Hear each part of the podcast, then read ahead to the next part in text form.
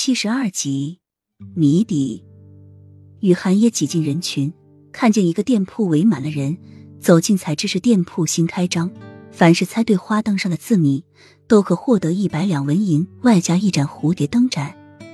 雨涵一看很是兴奋，猜字谜在他前世的时候，妈妈就训练过他们了，唯一的作用就是用来取悦那些高层人士的，那些上流人士的人要求都极高。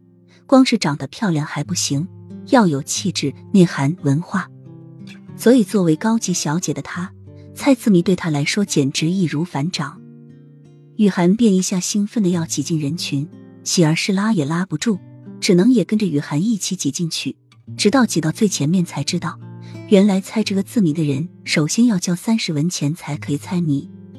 果然无奸不商，他还说怎么会有这么好的事情呢？每猜中一个灯上的字谜，那个灯就会立马被熄灭，点亮新的花灯让人们猜，直到将十盏花灯都熄灭为止。这已经是第九盏了，不知为何连续猜了好十几人都没有猜对，有的甚至连猜了好几次都没有猜对。以前雨涵一直在王府中大门不出二门不迈，整天就看看花花草草，吃吃山珍海味，却还不知这具身体竟然还有点近视。